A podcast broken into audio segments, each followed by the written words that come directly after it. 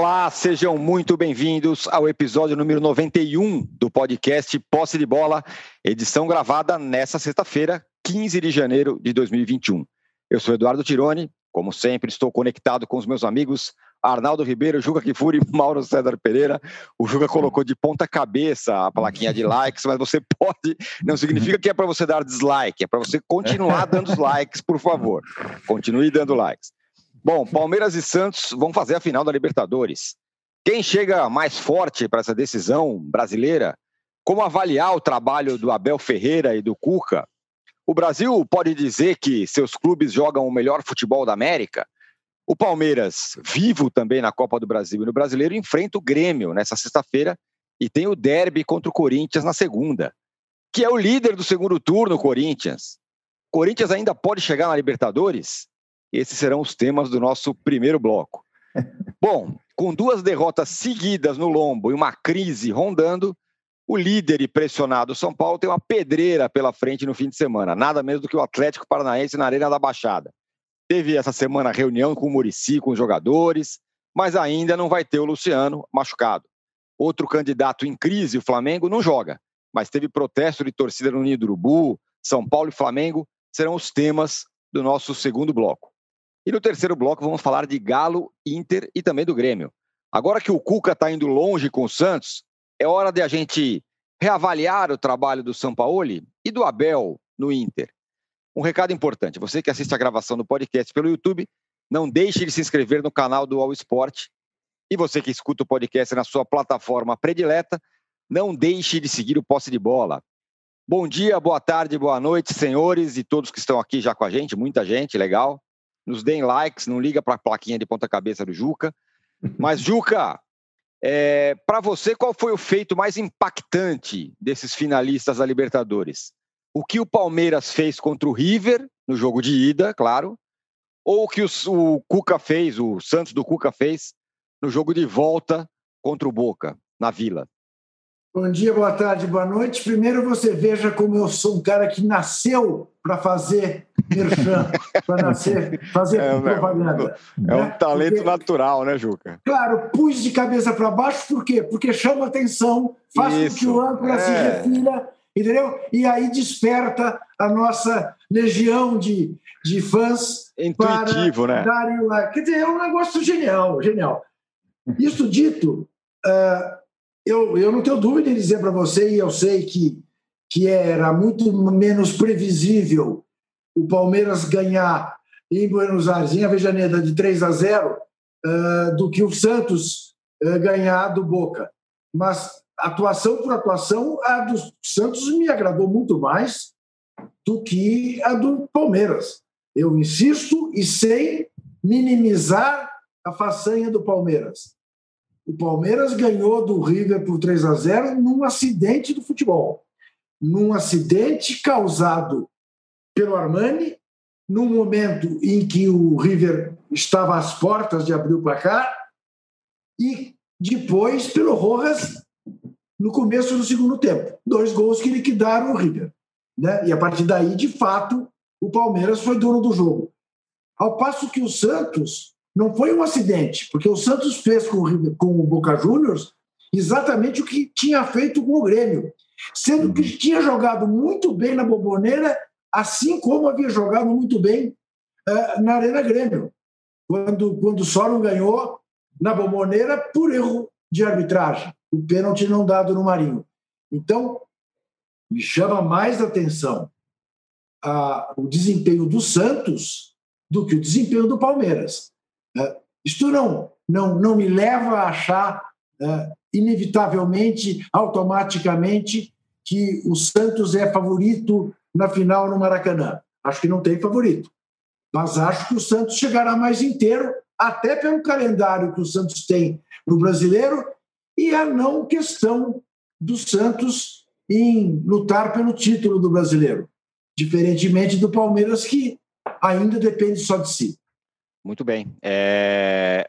Ô, Mauro, o... eu falei outro dia que você usa, usou a palavra, usa a palavra parabéns muito poucas vezes na vida. Poucas vezes. Você é parcimonioso no uso da palavra Só parabéns. em dia de aniversário. Exatamente. Foi, foi mais ou menos o que eu falei. Só em dia de aniversário e olhe lá. Mas aí, essa semana, você deu dois parabéns. Você deu parabéns para o Abel Ferreira pelas declarações que ele deu depois do jogo contra o River, que ele elogiou o Galhardo e tudo mais. E você deu parabéns pelo novo Cuca 2.0. Os dois treinadores são os grandes nomes aí dessa decisão? Diria que são dois personagens, né? Nomes, acho que é um pouco demais. É, é, Cuca Ball 2.0, né? Isso. É, nada a ver com o Cuca Ball 2016, um estilo bem diferente. Sempre lembrando que o Cuca Ball 2016 não era o lateral na área, era a maneira como o time se comportava. Era aquele time que se defendia de uma forma muito firme, muita ligação direta, muita bola cruzada. E aí entravam também os arremessos laterais na área adversária, na época com Moisés, não era Marcos Rocha, era Moisés que fazia aquelas cobranças de lateral todo instante, embora fosse um jogador até mais com mais recursos no meio-campo, né? Ele era o cara que batia lateral. Aquilo serviu para ser campeão brasileiro, aquele estilo de jogo, e é bem diferente desse estilo de jogo. Até o André Rocha hoje escreve algo que eu acho importante é, sobre o legado do São Paulo, que vai muito mal nesse ano, muito aquém, mas é óbvio que ele deixou um legado. É evidente que o desenvolvimento, inclusive individual, de alguns atletas do Santos, é, passou pelas mãos do técnico atualmente no Atlético Mineiro. E o Cuca teve a capacidade de aprimorar. Soteldo, Marinho passaram a jogar mais bola e ele prioriza tecnicamente esses jogadores, é, fazendo com que o Santos tenha aí uma, uma, uma jornada espetacular aí na Libertadores, correndo por fora também, com a leveza de quem não tem cobrança. Tem esse detalhe também que o André destaca, que também acho que é importante. Ninguém cobra nada do Santos, porque o Santos tem problemas de toda a ordem já teve até presidente afastado, eleição no meio do caminho, é, é, dívida, é jogador que vai embora porque não recebe. Aconteceu de tudo já no Santos. O próprio Sotelo estava com o pé fora, acabou indo embora. Então é muita confusão, muito problema. É, e mesmo assim o Santos consegue avançar. É, ao mesmo tempo que é mais difícil trabalhar em meio a tanta, a tanta confusão, né? a, tanto, a tantos problemas, é, você também não é cobrado. Então, o Abel Ferreira é cobrado, o Cuca não. O Abel Ferreira tem que levar o Palmeiras a algum lugar, ele veio para isso. O Cuca, na verdade, trabalha com aquela tranquilidade de quem, se não der certo, olha, fazer o quê? Aqui não falta problema, é um atrás do outro. Então, isso também pesa isso. Mas é um ótimo trabalho do Cuca. Fico muito satisfeito de ver um técnico é, é brasileiro realizando um trabalho diferente dos seus trabalhos anteriores. Já em 18 no, no Santos, ele tentou mudar a forma de jogar, já era um Santos jogar, não jogava Cuca-Ball, da versão 16, mas nem virou um cucabol, porque aquilo não amadureceu. É bom lembrar que o Gabigol mesmo foi artilheiro do Campeonato Brasileiro pelo Santos e melhorou seu rendimento pelas mãos do Cuca. Né? Conseguiu fazer com que ele rendesse mais naquela oportunidade. Então, é justo que ele seja elogiado, evidentemente, porque está conseguindo fazer algo é, é, inimaginável, digamos, há alguns meses, não por ele, pelos jogadores, mas por tudo que envolve o Santos e seus inúmeros problemas. Né? Agora, no caso do Abel, acho que assim, o elogio é muito mais pela grandeza, pela humildade, pela declaração. Não, pelo trabalho. O trabalho do Abel Ferreira é muito parecido com muitos técnicos brasileiros. A forma como joga o Palmeiras não difere muito do, do, do, estilo de técnicos aqui do Brasil, pelo menos por enquanto. Como ele teve pouco tempo e teve quase não pôde treinar, teve Covid, teve contusão, teve todo, também vários tipos de obstáculos. Essa não é uma avaliação da capacidade técnica do técnico português, da capacidade de montar uma equipe, não. É, é só uma constatação com relação àquilo que ele mostrou até agora, não é muito diferente. Né? E esse jogo do, contra o River Plate deixou uma, uma imagem muito negativa para ele e para os jogadores, pela forma como o Palmeiras foi subjugado dentro de casa, foi completamente dominado. Parecia o 7 a 1 só não teve 7 a 1 no placar. O Palmeiras não jogava, é uma coisa, foi uma coisa assustadora. E com 10 jogadores em campo, o horroroso Rojas, que fez um gol de cabeça, foi expulso. Aliás, a expulsão achei bem rigorosa, por sinal. É, esse jogador acabou prejudicando sua equipe, mas mesmo assim o River Plate continuou dominando o jogo, atacando, criando situações e teve ainda mais duas intervenções do VAR é, em gol e pênalti, né? O gol acabou não valendo, o pênalti voltou atrás o árbitro e mais aquela dúvida de, de, no final sobre pênalti ou não, com 10 homens. Quer dizer, além de criar situações, o VAR entrou em ação duas vezes e o River com 10 homens. Então o Palmeiras deixou a imagem muito ruim nesse jogo, muito ruim mesmo.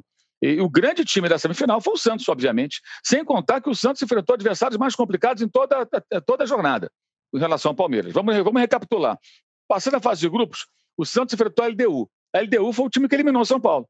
Né? Porque eu achava que tinha São Paulo, ele deu o River Plate. O River ia pegar uma vaga, todo mundo sabia. Era LDU ou São Paulo. São Paulo caiu. Então, podemos entender que a LDU ficou com a vaga que São Paulo pretendia. Né?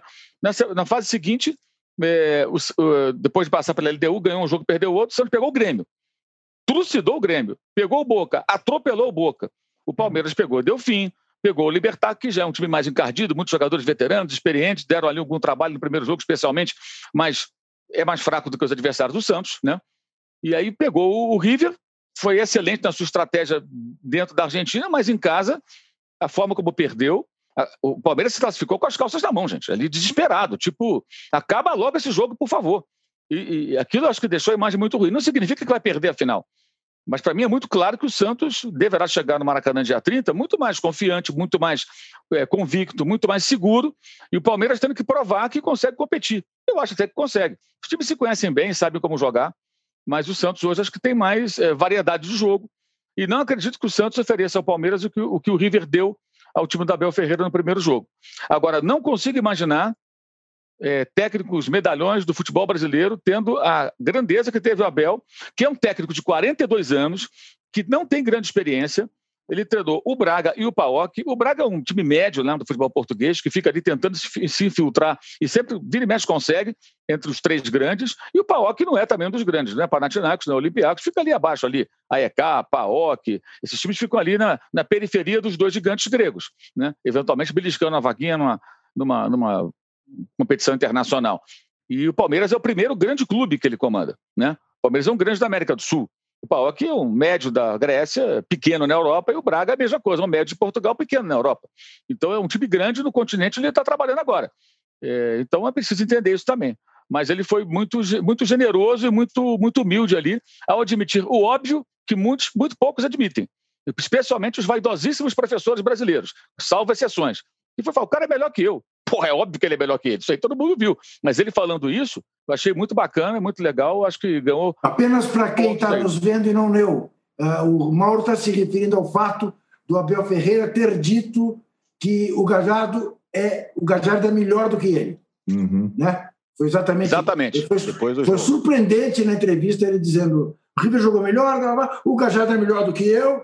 Né? Uhum. Impressionante. Também fiquei muito assim surpreso na hora que eu vi. Até te confesso que eu depois fui ouvir de novo, porque como às vezes a gente se deixa enganar pela, pelo uhum. sotaque, né? É. Eles, eles detestam que a gente diga isso, né?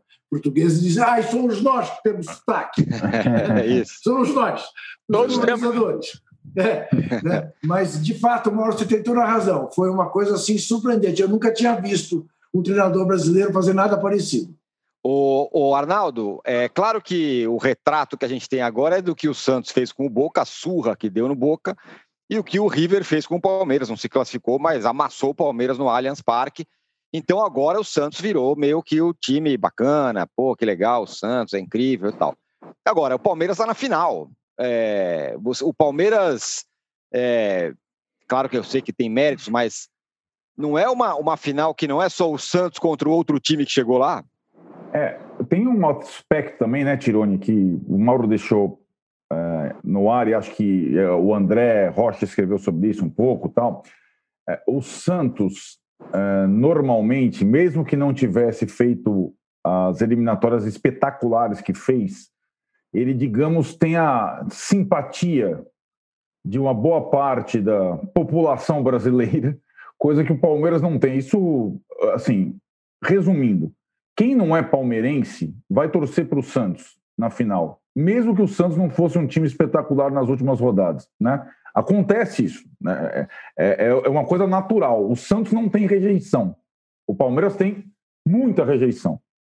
Isso pode ser explicado por diversos fatores: localização, Pelé, mil situações. É, mas o fato é que se a gente nem considerasse o que veio na semana, essas duas últimas exibições, já teria, digamos, a torcida, seria o queridinho da final. Como é que é? Você falou mesmo, Tironi. O Santos é o Brasil na Libertadores, dá para fazer é, isso. Isso dá para Esse slogan, esse slogan que nunca serviu para nada, né? nunca foi na prática aplicável, é, eu acho que ele se aplica agora numa final brasileira entre dois grandes, mas um com uma característica e outro com outra característica. Agora, são 15 dias entre essa, é, digamos, essa celebração nacional em relação ao Santos e a final. E acho que o Palmeiras pode usar isso muito bem. E, e acho que já está usando. Né? É, porque também é, não fosse essa discrepância nas últimas partidas, o Palmeiras deveria sim levar o favoritismo para a final pelo investimento que tem, pela folha de pagamento que tem, pelas condições que tem, pela obsessão que tem com a Libertadores, por tudo, pela questão da, pela, digamos, hum, influência nos bastidores, por tudo. O Palmeiras tem, em tese, a obrigação de ganhar esse campeonato em relação ao seu adversário. Mas a atuação do Santos foi tão soberba que diluiu muito todo esse contexto. E nesses 15 dias, o Palmeiras é, ainda faz um jogo a mais do que o Santos, né, pelo brasileiro, e esses jogos do brasileiro do Palmeiras são jogos muito graúdos, né? Você falou no início.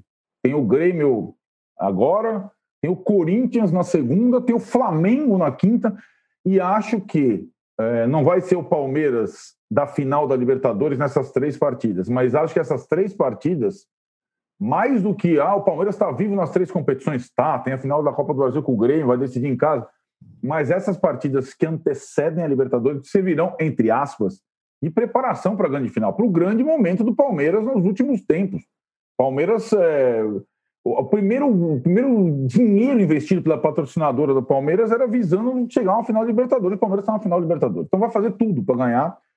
E acho que em termos de equipe, tem esses adversários gigantes no brasileiro para fazer ajustes. Para. Pra... Nenhum deles é igual ao Santos, como característica, mas serve para recuperar pelo menos a autoestima, a confiança de alguns jogadores que pareciam anestesiados né, contra o River Plate. Ninguém jogou, só o goleiro. Só o Everton foi bem. Acho que o Palmeiras tem esses 15 dias para lidar com diversas situações, inclusive recuperar é, o time taticamente, é, fisicamente e emocionalmente para a decisão contra o Santos. Agora, o Ronaldo, você é, chegou a ver um meme, você falou do investimento, tem um meme ótimo, que é a tia Leila de um lado falando no telefone e o juizão. vou para VAR. Vou para o VAR ou não vou para o VAR? Agora, o Juca, antes da final do Palmeiras, como o Ardício Arnaldo, a tabela do Palmeiras é enroscada, vai pegar um monte de gigante aí no meio do caminho pelo Campeonato Brasileiro. Tem o jogo contra o Grêmio, né? E segunda-feira tem o jogo contra o Corinthians. É, rapaz. O novo Corinthians, o Neo Corinthians. Minha pergunta é: esse derby ficou mais importante para quem? Para o Corinthians, que agora já está mirando Libertadores, ou para o Palmeiras, que tem duas finais aí pela frente? Veja, quer dizer, é claro que em tese é para o Corinthians, porque o Corinthians está querendo alguma migalha, que é uma vaga na pré-Libertadores. E o Palmeiras está atrás da própria Libertadores. É, é, é desproporcional né? A, a, a, tarefa de um e de outro. Agora, é desumano que, o que está acontecendo com o Palmeiras nesse momento em relação a seus jogadores e a seu treinador. Né? Quer dizer, que a gente sabia que uma hora ia chegar, depois de uma certa folga, ia acontecer. Mas não é apenas o fato de o Palmeiras ter, em menos de uma semana, três jogos.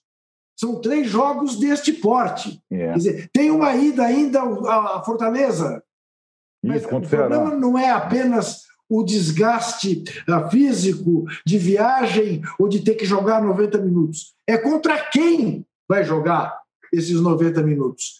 E, e, e o risco que ele corre de três resultados negativos que são normais, entre aspas, seriam normais. Perder hoje para o Grêmio, perder para o Corinthians no derby, costuma não se dar bem com o Corinthians na Casa Verde, né? É, aliás, se dá melhor em Itaquera do que lá é, no, no campo do Palmeiras. Né? E depois tem o Flamengo no Maracanã, outra derrota natural, normal. Agora, imagine se o Palmeiras vai para o enfrentamento com o Santos, tendo feito três derrotas nesses é, três jogos. Vai é, destruído. E o Flamengo é em Brasília ainda, né, Juca? Vai ter uma viagenzinha um pouquinho maior do que o, é. a ponte aérea, né? Aliás, eu gostaria de entender por que em Brasília se não pode ter público. Por conta da sessão do Maracanã para a final da Libertadores, o preparo ah. da, da, da, do entorno do, da, tá certo, mas, mas, mas, não era mais, mais decente, interessante fazer o jogo no, no Newton Santos? Ah, aí são outros 500, literalmente. Não dá para entender. Não, o Flamengo está Flamengo tá fugindo do Rio de Janeiro.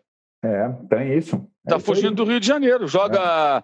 joga contra o Goiás segunda em Goiânia de lá vai para Brasília de ônibus no dia seguinte, eh, treina em Brasília, joga em Brasília, de lá vai para Curitiba jogar com o Atlético no domingo. Só e evita ficar Rio... no Rio de Janeiro. É. Só volta para o Rio domingo à noite da outra semana. Viaja domingo para jogar segunda e volta. Fica uma semana fora e volta no outro domingo. E essa é, decisão, de fugir, e essa decisão é anterior à derrota para o Ceará. Uhum. Foi decidido antes do jogo com o Ceará. E claro, faz uma, média, faz uma média também com o patrocinador estatal, né? O, ah, o, banco lá de Brasília, o BRB é de Brasília, tem isso também, faz uma média lá com o banco.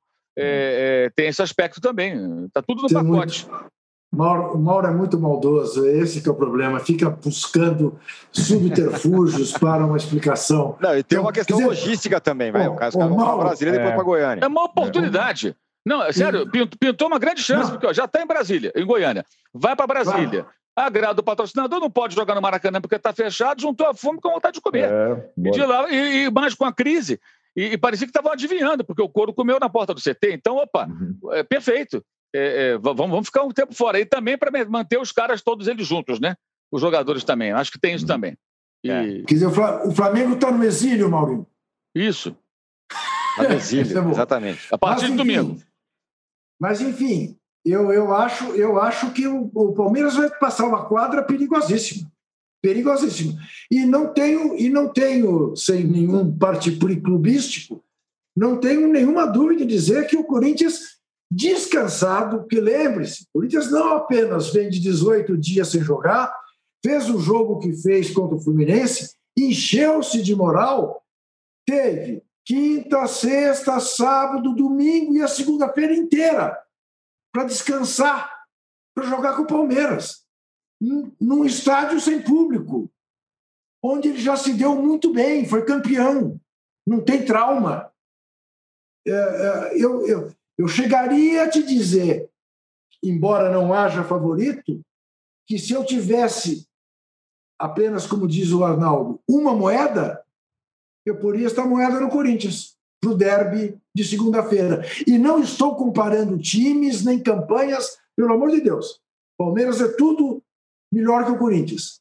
Mas, nas circunstâncias, o Corinthians está com a faca e o queijo na mão. Se vai hum. saber aproveitar ou não, veremos segunda-feira. Oh, eu tô, vou flertar com o perigo e fazer uma provocação ao Mauro agora. Ô, Mauro, e o mancinismo, hein? Tá até cedo para enaltecer o mancinismo ainda? Tá aí, ganha de todo mundo, atropelou o Fluminense. Eu continuo achando que assim, melhorou muito, é evidente que melhorou muito, mas também parte de um, de um nível de futebol abaixo do sofrível, negócio horroroso, né? Que era o Corinthians na época do Coelho, o Thiago Nunes foi um fracasso. Agora melhorou bastante. O Corinthians tem alguns bons jogadores. O Casares está jogando por enquanto, não está dando problema, né? Porque ele dá defeito, né? Por isso que o Atlético é. liberou. É um jogador complicado. Até agora está tudo bem e tal, está todo mundo feliz com ele. Ah, mudei, vamos ver. Tomara que tenha mudado, que ele seja mais profissional, que ele seja mais dedicado ao clube que paga seus salários, né? É, que ele faça a sua parte. É, é o que se espera de um jogador de futebol. Mas é óbvio que tem um progresso evidente, mas partindo também de um nível muito baixo. Acho que isso favorece também. Qualquer progresso, quando você está tão mal, é, é maravilhoso, né? Ah, que sensacional. E o Fluminense também é uma vergonha, né? O que fez o Fluminense no, no, no, na, na, arena lá, né? O Química Arena, né? Uma vergonha, né? Um time que venceu o Flamengo jogando de uma forma valente, organizada, se defendendo, negando completamente os espaços, derrotou seu rival. Uma semana depois, joga completamente entregue, né? Entregue mesmo, né? Tomando gol lá do meio do campo, o Luan fazendo aquele gol de pelada no final. Uma vergonha o Fluminense, negócio humilhante, um time que briga por Libertadores num confronto direto com um adversário que briga pelo mesmo objetivo, toma de 5 a 0 e não, não vê a bola, não joga, não compete. O Fluminense não competiu. Aquilo foi um negócio absolutamente bizarro, vergonhoso, constrangedor, a maior goleada da história do, do clássico, né? Facilitou uhum. ainda mais a, sequ... a, boa, a, a ampliação da boa sequência de vitórias do Corinthians para brigar por uma vaga na Libertadores. São tantas vagas, se não brigar também. O que também, vamos combinar, né? O Corinthians é um dos elencos mais caros do Brasil. Brigar pela Libertadores é o mínimo que tem que fazer. Porque estava uma porcaria antes, não significa que ah, agora que, que sensação. Não. Já deveria estar brigando por coisa maior desde o começo do campeonato. O investimento que o Corinthians faz no futebol, ele é altíssimo, é um dos três, quatro mais caros do Brasil, é, é, entre os elencos. Né? É que também entra. Né? Se você colocar os jogadores emprestados, então aí ferrou. Né? A coisa complica mais ainda. Mas estava muito lá atrás, agora está brigando mais próximo daquilo que deveria ser. E, e o Mancini aproveitando bem aí para fazer um, um brilho, né? É, num time grande, já que nas vezes anteriores que ele comandou times do tamanho do Corinthians ou próximo disso, raramente conseguiu se destacar. Mas é um técnico que tem sua trajetória. Ele já foi vice-campeão da Copa do Brasil com o Atlético Paranaense, foi terceiro colocado naquele mesmo ano, né, de 2013, já teve ali os seus momentos também como técnico de futebol e acho que está fazendo agora um trabalho bacana no Corinthians também e, e aproveitando que, que pegou terra quase arrasada, arrasada mesmo, né, e está transformando em algo minimamente aceitável, até num, num, prazo muito curto, que é bem interessante. Mas você não chega a dar parabéns, né, Mauro? Não, não, aí é demais também, né? Sério. Aí é demais. Né? O, o, Mauro, o, Mauro, gastou em uma semana dois parabéns. Agora, não, cara, é, estamos em janeiro ainda. Você vai ouvir parabéns não, só para é demais, até, aniversário. Até porque alguém na empresa esportiva tem que fazer um contraponto à quantidade de passador de pano que tem na mídia e gente que fica jogando confete por tudo, né? Pelo amor é, de Deus, né? Rapaz, Alguns é comentários isso. posteriores ao jogo do River com o Palmeiras, eu fiquei constrangido. Sabe? Consegui ver virtude do Palmeiras por ter tomado aquela pancada, tomando banho de bola. Ah, mas foi para final. Foi para final pelo outro jogo. Mas peraí, isso merece, uma, no mínimo, uma reflexão. Né? O torcedor do Palmeiras vai dizer: peraí, que negócio foi esse que a gente viu aqui? Não pode ser assim no dia 30, não, irmão. Vamos com calma aí. É claro que o próprio Abel deve estar preocupadíssimo. E Mauro, é e Mauro, aí alguém fica é procurando. É isso, né, ah, faça meu favor. E não é só isso, quer dizer, mesmo a avaliação da vitória lá em Avejaneda. Quer dizer, você abstrair o acidente que houve naquele jogo e o que acontecia até o acidente é você não querer ver futebol, é só ficar no resultado. Né? Não foi uma exibição, foi um resultado épico, mas não foi uma exibição de você dizer: meu Deus, temos uma nova Holanda. O Santos fez duas vezes isso na Vila Belmiro, contra o Grêmio e contra o Boca Juniors. Você dizer, não há dúvida, né? não há dúvida a superioridade que o Santos revelou. O Palmeiras não revelou, embora o resultado tenha sido idêntico, 3 a 0. Mas foram jogos inteiramente diferentes. Basta ter olho para ver. É. Agora, o Arnaldo, esse jogo do Corinthians é, contra o Palmeiras segunda-feira, vou fazer uma comparação, quero saber se você concorda. Outro dia, o Corinthians entrou em campo no clássico contra o São Paulo para atrapalhar o São Paulo, né? Uhum. É, era essa essa missão do Corinthians. Não. Não. Você acha que agora é a vez do Palmeiras entrar em campo para atrapalhar os planos do Corinthians, já que o Palmeiras está em duas outras finais? Talvez o brasileiro seja o que menos interessa para o Palmeiras agora. Sim, eu, acho que até a questão. São três jogos gigantes esses próximos do Palmeiras, como falou o Juca pelo brasileiro, Grêmio, é, Corinthians e Flamengo. Mas a questão da rivalidade. É, dá pra, vamos fazer a hierarquia para o palmeirense. É, o que, que ele quer mais? Corinthians, em segundo, Flamengo, em terceiro, Grêmio. Se ele fosse hierarquizar. Ó, oh, você tem, três desejos, né? Que nem aquele negócio lá. Não, mas você só tem um desejo. O cara vai escolher ganhar do Corinthians. O, o jogador do Palmeiras sabe disso, o treinador do Palmeiras português recém-chegado sabe disso. Ainda mais na casa do Palmeiras. Então, assim, a, a mobilização para o jogo de segunda vai ser a maior. Pode ter certeza disso. E não sei se. Eu acho que aí tem as duas questões. A, a, a boa fase, o bom momento do Corinthians de atrapalhar esse bom momento e também a necessidade do Palmeiras de dar respostas depois do que aconteceu com o River Plate. E a melhor forma da resposta é ir bem no clássico. Digamos assim, Tironi, o empate com o Grêmio uh, na primeira partida após o River Plate, ok. Com o Corinthians, o Palmeiras vai. Eu, eu acho até curiosa essa, digamos, estratégia que os técnicos vão utilizar na partida da segunda-feira. Porque o Corinthians contra o São Paulo jogou no erro do São Paulo, todo atrás, jogando no contra-ataque. Contra o Fluminense, ele tomou a iniciativa do jogo. Ele jogou de duas formas, né? bem diferente, né? É, na, na sequência. Qual vai ser a estratégia para o jogo com o Palmeiras? E o Palmeiras, que só está jogando de uma forma bem, que é o, o contra-ataque, qual estratégia que ele vai adotar na sua casa contra o rival.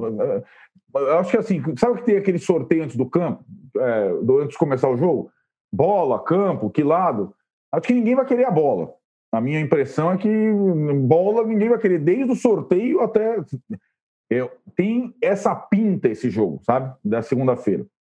Mas, assim, é, eu, eu tenho certeza que entre os três, pro Palmeiras, do torcedor, passando pelos jogadores, técnico, presidente, patrocinador, o jogo da semana, semana repleta de, de clássicos nacionais, é o jogo do Corinthians, o mais importante, da segunda-feira. Muito bem, senhores. O Juca, aquela, aquela plaquinha de ponta-cabeça do Juca no começo está atrapalhando claramente nosso, nossa busca por likes. Não, ele colocou não, de ferrou, novo. Então, vocês, a gente vai para o intervalo de 30 segundos e vamos voltar aí para falar dos, dos candidatos ao título brasileiro em crise, Flamengo e São Paulo. Então, vocês têm 30 segundos para nos dar likes. Voltamos já já. O ano de 2020 pode até estar diferente mas o que não muda é a emoção do Brasileirão. É disputa para entrar no G4, briga para escapar do rebaixamento, polêmica com VAR, enfim, é o maior campeonato do futebol nacional. E com o All Sport Clube você assiste aos jogos do Brasileirão ao vivo no EI Plus. Acesse wall.com.br esporteclube e assine já. São planos a partir de R$19,90 por mês para assistir ao vivo ao melhor do futebol onde você estiver. Wall Sport Clube, assine já! Estamos de volta para o segundo bloco do episódio 91 do podcast Posse de Bola. O Arnaldo, é, no prazo de uma semana aconteceu o seguinte: o São Paulo viu o time cair muito de produção, perder uma liderança aí que tinha de sete pontos, caiu para três. Dois rivais do São Paulo irem para a final da Libertadores, o Santos e o Palmeiras, e o outro rival, que é o Corinthians, começar a jogar bem. E uhum. ainda tem o Atlético Paranaense na arena no fim de semana. Que semana, hein? Como diria o repórter, que a que ponto, a que ponto chegamos, hein? Presidente. Você sabe, você sabe, o âncora, antes do Arnaldo, você sabe que eu, eu já, eu já contei para vocês de dois amigos que eu tenho que tem um canal ah. Muito legal no YouTube. Invariavelmente depois de jogos uh, do São Paulo.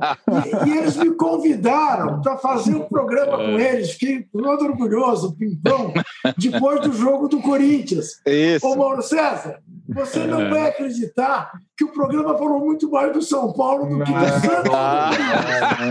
em 20, segu em 20 segundos já, já começou a falar de São Paulo. Foi mesmo? Abriram o programa dizendo assim, Mauro, Bom, muito bem, o Santos acaba de vir de uma vitória fabulosa contra o Boca Juniors 3 a 0 e o Corinthians, então, goleou por 5 a 0 O que será que o São Paulino está pensando nisso? Uma maravilha, Mauro. Ô, ô, Juca, um, de, um desses caras tentou levar a conversa para um rumo Palmeiras e, e Santos e, e, Corinthians. Não conseguiu, mas tudo bem. Conseguiu, essa, é a né? nova, essa é a nova versão do primeiro Palmeiras, segundo Palmeiras, terceiro Palmeiras, quarto Palmeiras. Terceiro bloco, Palmeiras. É isso. Versão, versão YouTube é... do, do Bloco Palmeiras. Muito Exatamente. Bom. Arnaldo, sole, por favor. Não, eu acho que isso é o seguinte: a que ponto chegamos, presidente, né? é uma boa lembrança também. É, digamos que os, não foi só a semana, né? Os 15 dias, até estamos em 15 de janeiro, os 15 dias de janeiro do São Paulo, de fato, 2021 do São Paulo, até agora não começou, né? É, o, até que ponto chegamos, presidente? Porque presidente eleito novo assumiu, né? E por uma série de circunstâncias, inclusive as circunstâncias fora de campo, extra-campo, bastidores, é, relação, dinheiro, salário, é, contrato, essas coisas, todos os detalhes fundamentais que a bola não conta, é, o São Paulo parou. São 15 dias de estagnação.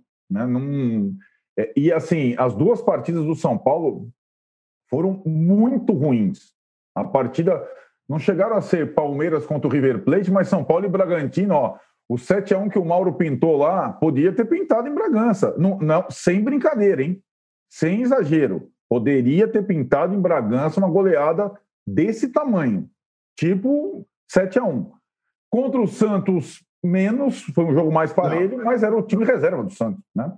E acho que no campo, se a gente ficar só no campo nessas duas partidas, É, a, o time foi mal é, da estratégia, escalação, substituição, atitudes, relação, empenho. É, foi um desastre. Se, for, se, fosse o São Paulo assim o tempo todo no campeonato, São Paulo estaria jogando lá com é, o Botafogo, Curitiba, o Goiás na zona de rebaixamento. Né? E, Tirone, ah, vai reagir. Se você me perguntar se vai reagir rápido, rápido, né? já demorou para reagir. Eu acho que é, entre, entre a eliminação do Grêmio e o jogo do Bragantino teve um período e piorou. Entre o jogo do Bragantino e o jogo do Santos, um intervalo curto, mas não teve muita reação. E agora, sabemos, talvez seja até o final do campeonato, embora o São Paulo tenha confrontos diretos, vários, contra os, os times de cima da tabela, o jogo mais complicado, jogo mais difícil. Ele pega um adversário com quem ele sempre se dá mal naquele estádio, naquele terreno, ganhou só duas vezes na história. Uma vez, aliás, a primeira vez que o São Paulo ganhou do Atlético Paranaense na Arena da Baixada foi recentemente, naquele time do Agui, foi quando o São Paulo flertou com a possibilidade de ser campeão e o técnico do Atlético Paranaense era o Fernando Diniz. O Fernando Diniz conhece bem a Arena da Baixada, o Pablo conhece bem a Arena da Baixada, e os dois estão precisando dar respostas. E o, Alto Ori conhece muito bem o São Paulo, que é o técnico atual do Atlético. E o Atlético vive uma ótima fase. É, não toma gols há vários jogos, é, vai ter o time completo. Então, assim, digamos que das partidas de janeiro até agora, essa, sem dúvida, vai ser a mais difícil. E o São Paulo precisa jogar muito para ter algum resultado, né? E já na quarta-feira joga um, aí o primeiro dos confrontos diretos contra o Internacional, que hoje é o mais próximo dos seus perseguidores. É, a gordura acabou, a folga na tabela sumiu, é, e o São Paulo tem a obrigação de reagir. A semana pós-Santos começou com, lá, com a presença efetiva do Murici, que foi contratado como como, digamos, coordenador de futebol e que te, teria um começo sem, sem grande alarde, mais em Cutia do que no centro de treinamento, fazendo observações sobre a categoria de base, fazendo planejamento. O Ar Arnaldo. Oi. Peço para você parar um pouquinho, porque tivemos um problema no YouTube. Opa. É, em tese, estamos travados no YouTube, viu? A gente enquanto, enquanto a gente falava da queda do São Paulo. E o São Paulo não foi hackeado, hein? O São Paulo não foi hackeado, mas o armário do, do Arnaldo aqui do lado parece que foi. Está aberto o seu armário aí, Arnaldo. Olha lá, abri, ó. Tá vendo? É, mas você estava eu tava falando do. É, Olha, a galera tá falando, a âncora, fala pro Arnaldo fechar o armário. Então, o armário, pronto, está fechado o armário do, do, do, Arnaldo. Arnaldo, por favor, continue o seu raciocínio. Quantos, falando... quantos esqueletos haverá lá dentro, não? Lá dentro desse pior, armário, meu Tem mesmo, eu tenho esqueleto é. mesmo. Tem é, é, rapaz. Bom, é, Arnaldo, você estava falando do, enfim, dessa semana tenebrosa do São Paulo, os 15 dias aí. Quinzena, quinzena, né? Quinzena é. muito ruim. 2021 muito ruim até agora. E a semana teve é, a presença, é, acho que pela primeira vez, ativa do Murici, que é o novo coordenador técnico. Ele que chegou, como toda a diretoria nova, piano. Ah, vamos fazer a transição, esperar, interferir o menos possível como as coisas ali estão completamente desgovernadas nessa quinzena, Fernando Diniz está à beira de um ataque de nervos, problema com os jogadores, time não está andando, é, descontentamento aqui, descontentamento lá, o Murici interviu. E acho que vai ser agora é, um cara que vai ficar mais próximo, até pela experiência que tem, pelo, pela, pela forma de comunicação que tem fácil, mais próximo ali da, é, da comissão técnica, foi contratado para tal, e da, da diretoria, do presidente e dos jogadores. Vale lembrar, né, Tironi, que algumas intervenções foram feitas é, nessa trajetória do Fernando Diniz como técnico do São Paulo para ajustes, inclusive intervenção em escalação lá atrás.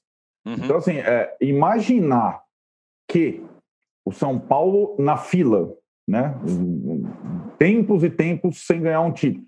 Com essa pressão que acho que depois da champanhe do Ano Novo, é, da pandemia, já veio essa pressão gigantesca. E um técnico que nunca venceu tem uma pressão particular que eles vão conseguir lidar sozinho com isso aqui, com uma, uma beleza, com tranquilidade, né? Então, e o Fernando Diniz tem como característica uma dificuldade imensa em administrar vantagens nos próprios jogos. Imagine vantagens nas tabelas. Ou seja, jogar em alguma situação para buscar um resultado, um empate. Agora não adianta mais, né?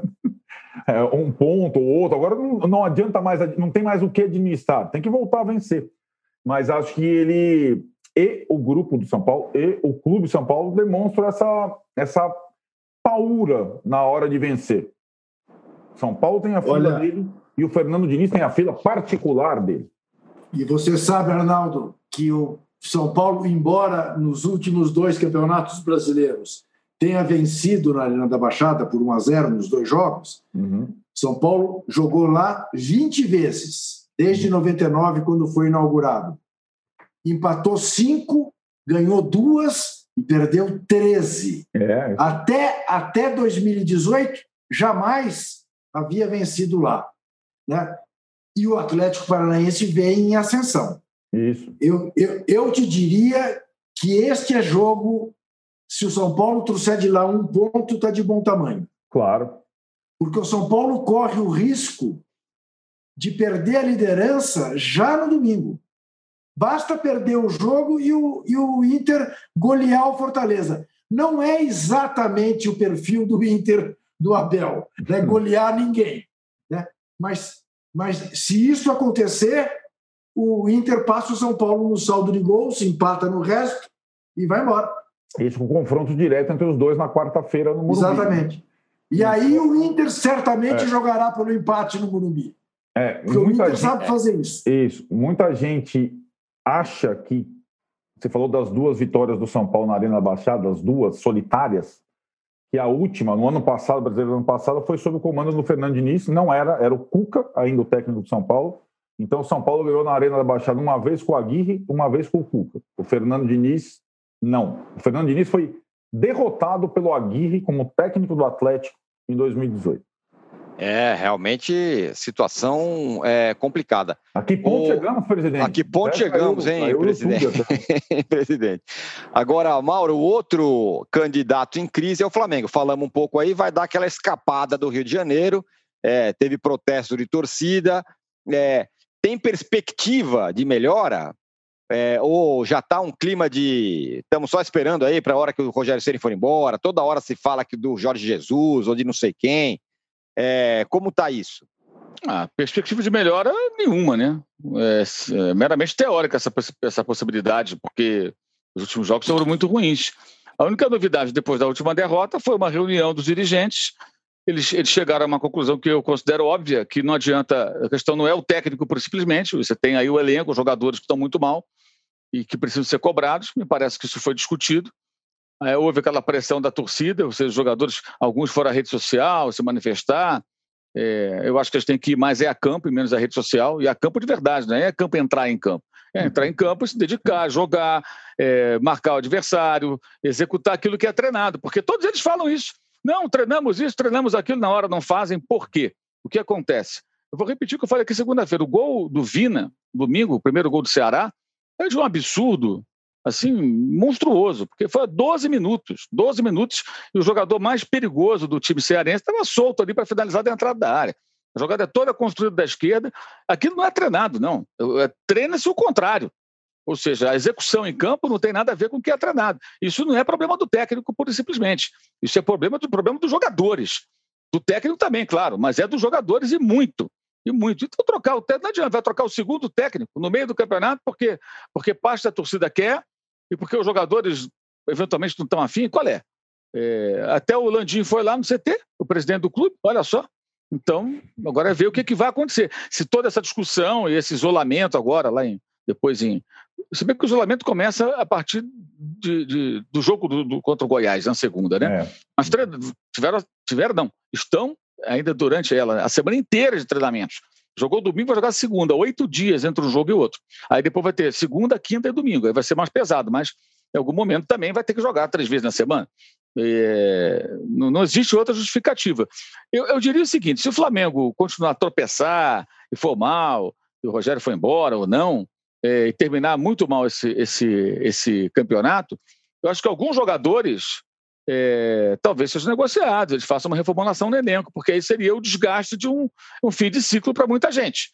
E aí tem que fazer uma avaliação. E eu não sei também se para esses jogadores é um bom negócio, não. Onde que eles vão jogar?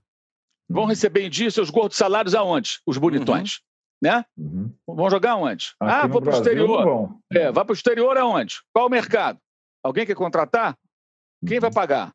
Uhum. Ah, o Gerson é muito bom, sim, muito bom. Fez uma grande partida contra o Bahia, não mais. Jogando isso, vai voltar para a Europa para jogar onde? No Sassuolo? Porra, o Arão vai jogar é. onde? Vai jogar no Paok do que era do Abel Ferreira? Tá afim, irmão? E pro é. Paok? Então, assim, não é bem assim, entendeu? Os caras são bem pagos, têm estrutura, têm condição. Esses caras têm que ser cobrados. E eu acho que o torcedor da rede social, que só fala fora Rogério, fora Rogério, está sendo pouco inteligente. Ele pode até falar fora Rogério, fora Landinho, fora Marcos Braga, fora qualquer um. Mas mirar apenas no técnico e eventualmente no dirigente e ignorar quem está em campo e que não está fazendo o que tem que fazer, né, fica muito claro que esses caras só funcionavam com o quê? Com o chicote do português? Que isso, gente? Uhum. Que profissionalismo é esse? Que história é essa?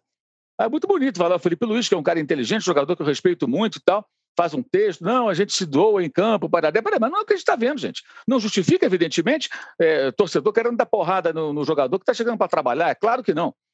Mas o fato de alguns elementos terem lá para xingar e tentar até, quem sabe, agredir algum jogador de futebol, não anula o que, o que aconteceu em campo, o que não está acontecendo, que é o time jogar futebol.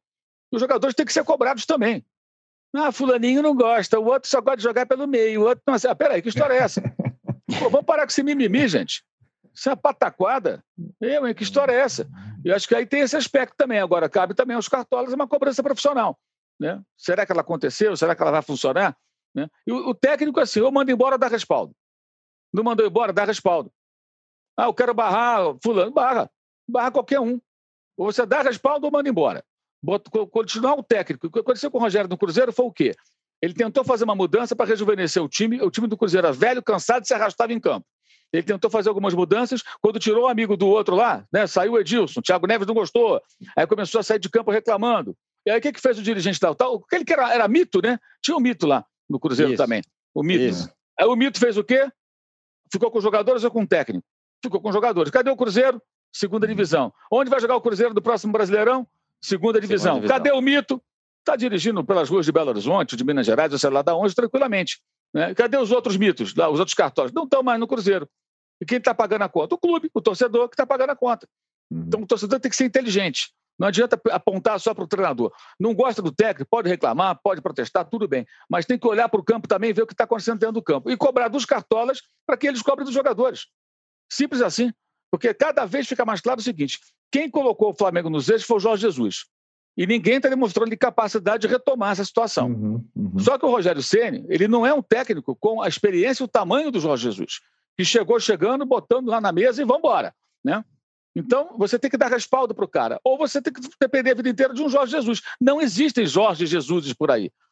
Não tem. E ele está mal lá em Portugal, hein? Aliás, tem um jogo importante hoje. É. Tá a batata dele está tá, assando. Está mal o Arão e está mal o Jesus. Está mal Jesus. Está mal Jesus. Muito... Agora, e, e tem um detalhe do Jesus que é o seguinte: a ilusão coletiva de que se ele continuasse, tudo ficaria bem. Nunca se sabe. Uhum. Porque tem o desgaste, ele é um cara muito exigente, ele dá muita bronca em jogador, então talvez nem estivesse bem, a gente não sabe. É, porque tem muita gente imagina assim, como se ligar uma, desligar uma tomada, ligar outra, né? Desliga um aparelho, liga outro. Ah, manda o Rogério já traz o Jesus de volta. Primeiro, vai pedir, pedir uma fortuna, vai trazer toda aquela turma de portugueses dele para cá, custa caro, né? É, e aí? É tem garantia?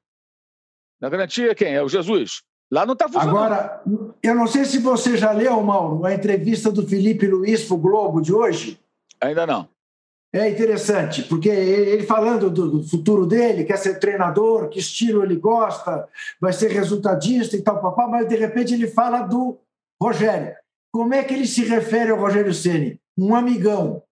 Hum. E, eu, eu, e eu acho que aí está a, a dificuldade do Rogério diferentemente do que ele fez no Cruzeiro, que ele examinou e achou que tinha que entrar de sola e não teve respaldo, e os jogadores é. o derrubaram, no Flamengo ele entrou muito pianinho, uhum. diferentemente do que, evidentemente, aconteceu com ele no Fortaleza, e que ele nem precisava entrar de sola, porque ele chegou lá, a dimensão dele era tal em relação aos jogadores que não, não precisava Majuca, dar recado. Majuca, vamos recapitular. Flamengo e Racing. Ele tirou a Rascaeta e Everton Ribeiro. Tomou porrada porque tirou os dois. Mas ele empatou o jogo sem os dois. O Flamengo perdeu nos pênaltis com um homem a menos. Ou seja, ali era o quê? Era tentar empatar. Virada não ia acontecer. O Racing todo fechado, Flamengo com um homem a menos, perdendo por 1 a 0 Era tentar um gol. O gol saiu. E ainda assim ele foi criticado. Ele alcançou o objetivo ali. Era uma emergência. Temos que empatar esse negócio aí e tentar ir para os pênaltis. E é, funcionou. Mas foi criticado que tirou os dois. Com os dois em campo, o Flamengo está perdendo por Racing.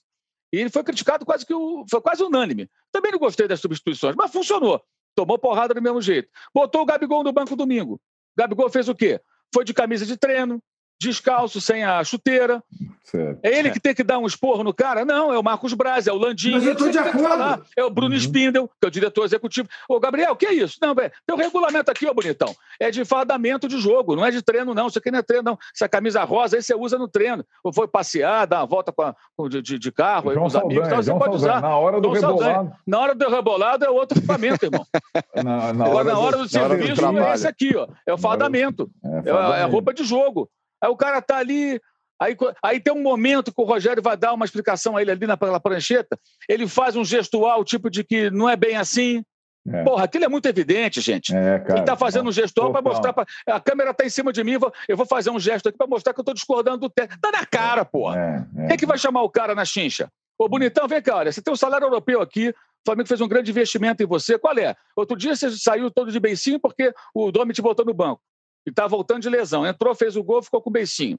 Agora ficou no banco, tem esse tipo de comportamento. Qual é a sua? É. O que significa isso? Quem é que tem que fazer? Isso não é o Rogério. O Rogério não tem tamanho para isso do Flamengo. Não tem. É verdade, é. não tem. Então o dirigente tem que fazer. Se gostam de levantar taça, entrar em campo, dar cambalhota, comemorar todo, então toma providência, pô. Essa bola está com eles. E o comportamento do Gabigol é um comportamento imaturo, incompatível com um jogador do tamanho dele e pouco inteligente. Pouco inteligente. Por que pouco inteligente? O cara que está na história do clube, que fez gols importantíssimos, não só os da final contra o River Plate, mas toda a jornada dele 2019, colocando em risco a idolatria que a torcida tem por ele, a história bonita que ele construiu. Por quê? Por conta de uma vaidade boba, por conta de um comportamento infantil. Na hora de parar com isso, né? Se ele está usando o Neymar como referência para esse tipo de comportamento, Neymar nos seus piores momentos, está errado. Procura outra referência. O Neymar também já teve esses momentos assim lá no passado, né? sim, né? Agora menos, sim. agora tá de boa, tá tranquilo. Eh, então, tu conversa com o amigo dele, vê o que, o Neymar aprendeu. Deve ter aprendido alguma coisa. Com as uhum. bobagens que fez esse tipo de comportamento antes, desde o Dorival lá atrás, né? Até outras situações em que ele se comportou de uma forma inadequada. Agora, o Juca, tanto no caso do Flamengo, que o Mauro muito bem explicou agora, falou agora, como no caso do São Paulo, existe essa coisa é, técnico-jogador. Do São Paulo de outra forma, né? O São Paulo, no, no Diniz, parece que é como que, um, que, os jogadores todos gostam muito dele e tudo mais. Ele xinga o Tietchan tem, tem uma rusga. É, são relações diferentes, né? Mas nos dois casos, o, o, o foco está tá muito no trabalho do treinador. No caso do São Paulo, se fala menos de jogadores, né? É, mas também porque o, não apenas o Diniz está lá já mais de ano, como ele chegou lá com o respaldo dos, dos jogadores mais importantes do São Paulo. Né? A gente sabe o quanto o, o Daniel tem a ver com a presença dele. E, de fato, eu acho que o, o, a explanação que o Arnaldo fez em relação à dificuldade do Fernando Diniz planejar uma reta final até nesse sentido de saber, não, este jogo aqui, o empate para mim tá bom e eu vou jogar por isso, é, tem muito a ver com essa análise que se faz e que, na verdade, não deveria estar a cargo dele. Uhum. A, a exemplo do que o Mauro fala em relação a que a direção do Flamengo tem que assumir certas responsabilidades com estrelismos, no caso do São Paulo, que está nessa fila angustiante são aqueles que têm a experiência da vitória que deveriam fazer este papel. Né? E nesse aspecto, o Raí é um deles. Agora o Murici, porque o Murici sabe fazer isso, né? cansou de fazer isso no São Paulo, e a gente até criticava né, o excesso de pragmatismo do Murici, mas ele conduziu a um tricampeonato. Né? E a tudo que o São Paulino quer. Não quer nem um tricampeonato, quer um que é um campeonato esse ano uh, de 2020 barra 21. Né? Então, eu acho natural que o escrutínio seja feito em torno do Diniz. O Diniz não tem jeito, Tironi, é céu ou inferno. Não tem conversa. Uhum. Não tem meio termo. Não tem meio termo para ele. O, o Arnaldo, para fechar esse bloco, muita gente está falando é, o seguinte: ah, bom. Você ficou azul, agora... âncora. Fiquei azul, vou bater o Não. branco aqui já já. É. É, peraí. Mas enquanto isso, eu faço a pergunta para o Arnaldo. Arnaldo, é, com essa história do Murici lá no CT, não sei o quê, muita gente. E o Juca tá pedindo like. Muita gente está falando, bom, agora então o Murici vai fazer. Vai, agora o Murici chegou lá, então, portanto, o time vai ser pragmático. Essa interferência do Murici não vai chegar nisso, né? Ele não vai mexer no jeito do time jogar. Não, não. É, até esse é um bom ponto, porque, vamos lá, além da cláusula simbólica no contrato de eh, não virar treinador em hipótese alguma, caso o cargo fique vago, vai ficar daqui a pouco, vai ficar em algum momento, vai ficar quando o São Paulo for trocar o treinador, tem a função do Murici, né? E ele deixou claro eh, nas entrevistas, nas conversas e para todos, inclusive nesse dia que foi ao CT falar aos jogadores, que não é, é ele não está ali para dar palpite tático, ou seja, ó, vamos jogar agora de uma outra forma, jogar com três zagueiros, vamos jogar para ganhar de 1 a 0. Não, é para tentar, como o Juca falou, passar algumas situações que é, ele viveu como ganhador e como administrar esse momento e também de cobrança. É como o Mauro falou. Se no Flamengo o presidente e os dirigentes, ou sobretudo o vice de futebol lá, o Marco Braz, tem essa missão, esse dever, o Murici tem essa missão no São Paulo. O Murici não veio para o São Paulo para ficar na peça decorativa, porque alguns outros ídolos do São Paulo, o Lugano ficou um pouco nessa, né? Ficou um Sim. pouco numa. Ah, não, eu não vou meter o meu vedelho aqui, porque tal, eu não gosto do Diniz, mas eu não sei o que lá, não sei o que lá. Eu não acho que o Diniz. Não, o Murici é, apoia o Diniz, mas é, vai cobrar do Diniz e dos jogadores. Não é só o resultado, né, Tironi? A questão do São Paulo, assim como aconteceu no Flamengo, em outras coisas, o Mauro descreveu muito bem, vai além dos resultados ruins desse começo de janeiro. É atitude, desempenho, interesse, noção do que representa esse título que o Juca falou, esse umzinho que o São Paulo não ganha há anos para o São Paulo e para esses jogadores. De novo, não são. É, é difícil, o Paulo falou, não são, não parece não ser, digamos, um grupo de jogadores inteligentes, né? De, de tentar dar a dimensão, porque esse, o, o Juca falou, Diniz é céu e inferno, esse grupo do São Paulo é céu ou inferno. Ou os caras viram heróis tirando o time da fila, ou eles vão ser defenestrados, cara. Não vai sobrar um. Porque não vai sobrar um. Não vai sobrar um. Sobretudo os mais experientes. Não vai sobrar um. Porque os caras estão na iminência de fracassar no enésimo, na enésima frente que eles vão disputar. E assim, para mim tá claro. Muita gente fala, não, porque no momento bom, assim, ah, o Diniz fica independentemente se ganhar ou não brasileiro vamos combinar, uma vírgula, cara. Você acha que se o Fernando Diniz perder o Campeonato Brasileiro, depois de perder todos os outros, vai ficar a vida dele vai ficar tranquila? Ah, não, vai lá promover reformulação. Não vai. Não vai. Porque ele teve, desta vez, nesse campeonato especificamente, cara, mamão com açúcar, vantagem de sete pontos, maioria dos jogos em casa. Administre esse negócio. Você é capaz ou não? É essa a questão. Ninguém está pegando no pé. Não é o céu e o inferno nesse caso, num clube na fila, ele se ele se impõe para o treinador e para os jogadores. É céu ou inferno mesmo. Ou ganha ou tchau. Mas de qualquer forma, Juca e, e Mauro, ah, o São Paulo teve sete pontos na frente. Mas quem colocou o São Paulo com sete pontos na frente foi exatamente esse treinador e esses jogadores, né? É, mas então, como... mas, mas Tirone, mas é isso tudo que a gente vem falando faz muito tempo. Ah, uma coisa é você botar o time sete pontos na frente. Outra coisa é você sustentar isso na reta final para ser campeão. Que é essa experiência que o Diniz não tem. Né? Então, o que, que a gente dizia? Eu dizia, pelo menos. Eu dizia. É, que eu não via o São Paulo ganhando um torneio em mata-mata. Porque na hora do choque final, eu não sinto maturidade nesse time para enfrentar um mata-mata. Com o Grêmio, com... e vimos o que aconteceu. Mas via absolutas condições de regularidade na maratona. E até isso uhum. o time desmentiu nesses últimos dois jogos, que não era para se afetar como se afetou pela eliminação com o Grêmio. Não era. Jogou melhor lá em Porto Alegre, perdeu por acidente. Bom, aqui no Morumbi não jogou. Ok, 0 a 0 mas foi 0 a 0 não perdeu o jogo. E aí quase tomou de 7 em Bragança. O Arnaldo tem toda a razão. É, o Bragantino não fez o quinto, sexto gols por acaso. Então, está revelando insegurança na hora de decidir. E agora, não é agora.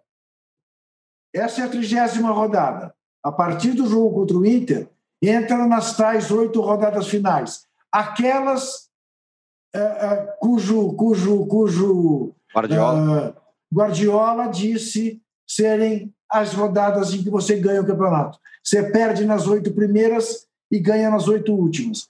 O São Paulo não está se revelando confiante, seguro, com credibilidade para ganhar nessas oito últimas rodadas. Muito bem. Bom, é, fechamos o segundo bloco do episódio 91 do podcast Posse de Bola. A gente volta em 30 segundos para falar de quem parece que vai entrar nas últimas oito rodadas com aquela vontade de ser campeão. O Internacional, quem sabe o Atlético, o Grêmio, que também está tá brigando aí. Já voltamos.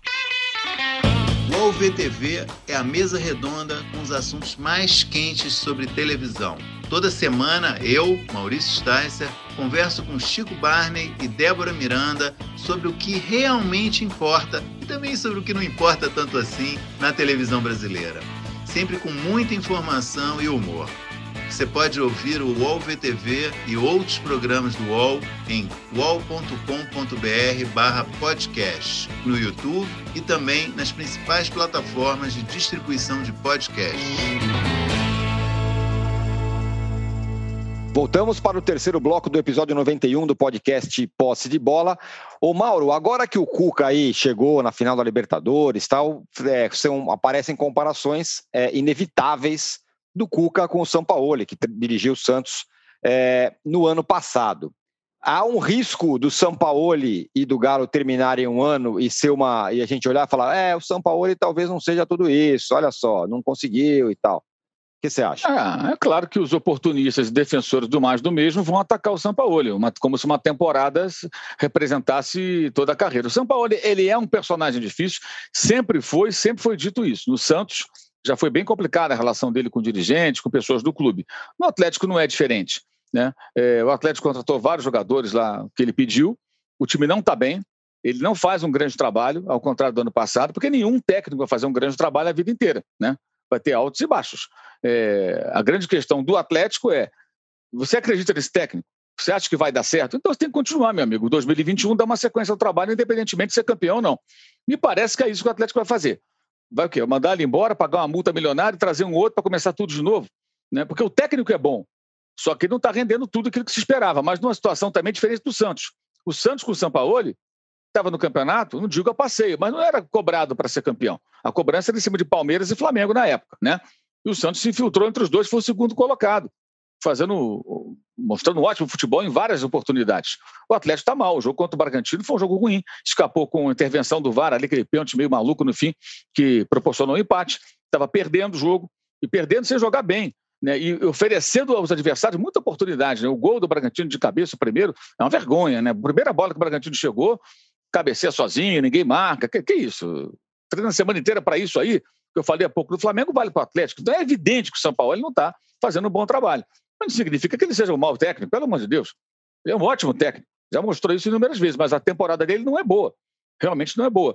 Mas é sempre bom lembrar também que esse é um, essa é uma temporada meio maluca, né? É no mundo inteiro. O futebol está diferente. O período de pandemia, Covid, essa coisa toda. É, é, é, é uma temporada que eu acho que quando passar essa fase toda, se gente olhar para trás, chegar em 2030, você vai falar assim: como é que foram os últimos 10 anos, 2020 para cá? Ah, 2020 para 21, nossa, sei lá até quanto vai durar isso, né? É, esse período aqui foi um período um pouco diferente, né? Tinha Covid, pandemia, jogador sendo afastado. A gente não sabe também a condição de cada jogador que tem, é, que, que, é, que é infectado pelo vírus quando volta, né? É, até que ponto os jogadores têm um desempenho atlético comprometido, isso é uma coisa que a gente não desconhece e vai variar de atleta para atleta, é, mas o São Paulo que não, não faz um bom trabalho, não faz. E claro que os que querem defender o mais do mesmo, a reserva de mercado para os técnicos brasileiros, vão falar que ele não é nada disso, que é melhor contratar qualquer um. Você quer ver um exemplo? O Gordiola, né? o Guto Ferreira. ele é um bom treinador, ele é um bom treinador. É Agora, você acha que o, o, o Guto Ferreira é um técnico para um time grande? Tem vários torcedores na rede social que ficam, não, ele merece a chance no time grande. Treinou o Inter. Não deu certo, foi embora. O Inter estava na Série B. Não deu certo. Saiu do Bahia, foi para o Inter. E não funcionou. Talvez para o Internacional não seja. Para o Ceará é ótimo. São clubes de patamares diferentes, óbvio, investimento diferente, objetivos diferentes dentro, dentro da temporada. Isso tem no mundo inteiro, gente. Você vai pegar o campeonato inglês, o campeonato espanhol, francês, alemão, tem os técnicos que trabalham naqueles times maiores, tem os que trabalham nos times médios. Na Europa é assim, na Argentina é assim, aqui também é. Né? Agora o São Paulo é um técnico de time grande, pô. E está lá no Atlético, mas o ano é ruim para ele. Ele, tá, ele não faz um bom trabalho. Eu acho até bem decepcionante é, o futebol que o Atlético está apresentando, mas isso não significa que ele não seja bom. Né? Significa que ele não faz um bom trabalho nesse momento, nesse clube. É. Pleno acordo, e digo mais: uh, ele não tinha o direito, com a folga do Galo, de disputando apenas um campeonato, estar fazendo a campanha que está fazendo. É, é, é, acho que esse é o ponto que esse se é coloca é, hoje. Agora, Arnaldo, é, ao, diferentemente do, do Atlético, que teve aí um ano inteiro de, de, de, de, calendário mais livre do que todo mundo, o Internacional aconteceu tudo com o Internacional, né? Mudou a diretoria, o Cudê foi embora reclamando da diretoria, chegou o Abel que ninguém queria, é, o Abel não vai ficar, mas vai ficar até o final. Perdeu quatro jogadores titulares com, com, com contusões é, muito graves. O último agora, o Rodrigo Moledo, está fora do, do uhum. campeonato, está até o meio do ano que vem. Desses candidatos todos, talvez o Inter seja o que tenha passado por mais provações, né? E essa, reta final é justamente a hora de ver quem é mais cascudo. Sim, é verdade. É, assim como outros concorrentes é, já praticamente jogando a toalha, a permanência do Abel era uma permanência para tentar garantir o Inter na fase de grupos da Libertadores. Não era uma permanência visando volta de briga por título. E, de repente, o campeonato se colocou. É, né, é, e, agora, mais uma aprovação. Você falou bem, o Moledo era um jogador que o Abel reconduziu. Resgatou, exatamente. A titularidade vinha sendo muito importante. Zagueiro que zagueira, zagueira, back que, que afasta, defende bem, bom no jogo aéreo. Que o Cudê não gostava muito, colocou ele na reserva. E agora perde na reta final. O Thiago Galhardo está machucado, com mais uma lesão muscular, etc. E tal é até interessante, né, Tironi? Essa semana do Inter, eu acho que é uma semana que ela, ela indica se essa arrancada que se coloca, porque é o time que mais venceu partidas seguidas nesse campeonato maluco, é o Inter. É, é, acho que a semana ela, ela coloca a prova a disputa pelo título. É o Fortaleza em casa no Beira Rio, é, um, com obrigação de vitória, embora eu não ache jogo fácil, nenhum jogo do Inter tenha sido fácil. É, e o Fortaleza. Os dois últimos jogos são exemplo é. disso, né? contra o Ceará e contra o Goiás. Exato. E o Fortaleza vem do empate com o Grêmio. O Fortaleza é, é um time que não. O time tem a qualidade que é, a tabela não coloca.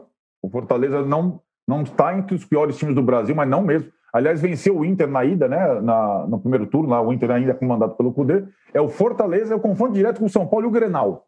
Tá? A sequência é essa. E, e, é curioso, porque a imprensa já está vivendo o Grenal. A semana do Grêmio é Palmeiras, Atlético Mineiro e Inter. Então, é, é, vai, o Rio Grande do Sul tá, meu, os caras estão lá, tá, e, e, é um mirando o outro, né? E, e é curioso que os personagens dos dois clubes é, sejam é, essa, essas institu instituições, né? O Abel não tem estátua no Beira-Rio, como o Renato, é, mas ele tem essa e acho que ele tem o que a gente acabou de falar que falta. Ele tem neste clube, né? Neste clube, o que a gente acabou de falar que falta no São Paulo do Diniz, no Flamengo do Rogério Ceni nesses momentos. Ele sabe lidar com esse momento nesse clube, com experiência, com é, conhecimento do, da, da coisa toda, da rivalidade com o Grêmio, das questões todas, e não vai ser um time brilhante, mas ele pode ganhar um campeonato que não vem desde 79. É uma oportunidade única. Né? E, e pode ganhar o campeonato que não vem desde 79, e mesmo assim, e eu não acharia um absurdo, não acharia que acontecer, se a diretoria mantiver a decisão de, terminado o Brasileirão, trocar o comando e, e confirmar o Miguel Ângelo Ramírez para fazer um trabalho a médio prazo. Eu não vejo nenhum absurdo nisso. No Brasil seria soaria como uma um crime. Né? É, ah, você vai demitir ou vai trocar o técnico campeão. Isso já aconteceu algumas vezes em outros clubes e o técnico mantido costuma durar dois meses, um mês, porque a ideia é fazer uma outra coisa. Mas daí o título assegura né, a permanência, normalmente. Então eu acho que essa semana, Tirone, para resumir, com Fortaleza, São Paulo e Grenal definem se o Inter entra para, de fato, para ganhar o campeonato que não vem desde 79. Pode ser a semana decisiva. Muito bem. Para fechar o nosso episódio de hoje, Juca, eu quero saber, eu quero que você fale do Grêmio, que de todos esses daí é o que tem a tabela mais complicada, encara todo mundo. É, vai jogar com o Inter, vai jogar com o Palmeiras, vai jogar com o Flamengo. É, é a mais difícil, mas também se o Inter passar, São Paulo, se, o, se o São Paulo, Atlético, se o Grêmio é, passar por, por esses daí, vai ser campeão, né? Porque a tabela é realmente cascudíssima. Pois é, mas é o que o Renato gosta, não é isso?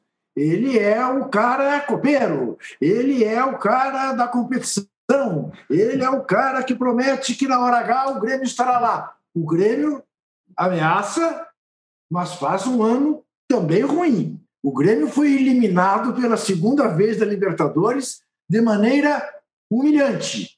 Está muito bem. O Grêmio está na final da Copa do Brasil para enfrentar o Palmeiras. Na Copa do Brasil, quase atingiu seu objetivo. No Brasileirão, eu não sei até que ponto ele é confiável para que a gente imagine que ele vai passar por todas essas provas e consiga superá-las. Como você disse, se conseguir, aí é o óbvio, será o campeão. Né? Mas também não é um time que vem jogando um futebol que te dê segurança que esteja pronto para esta reta final.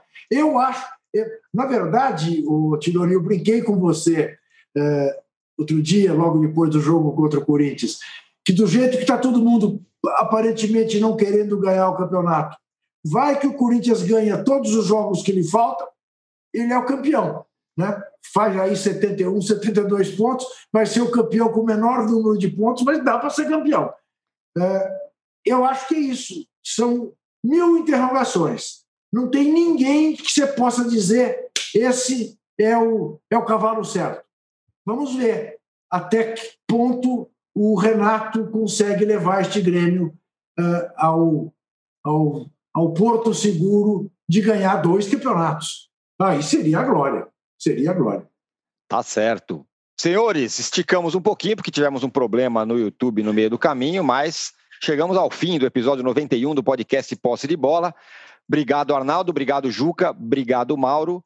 Obrigado ao Venâncio, que hoje está aqui é, tomando conta do, do nosso podcast, da nossa transmissão.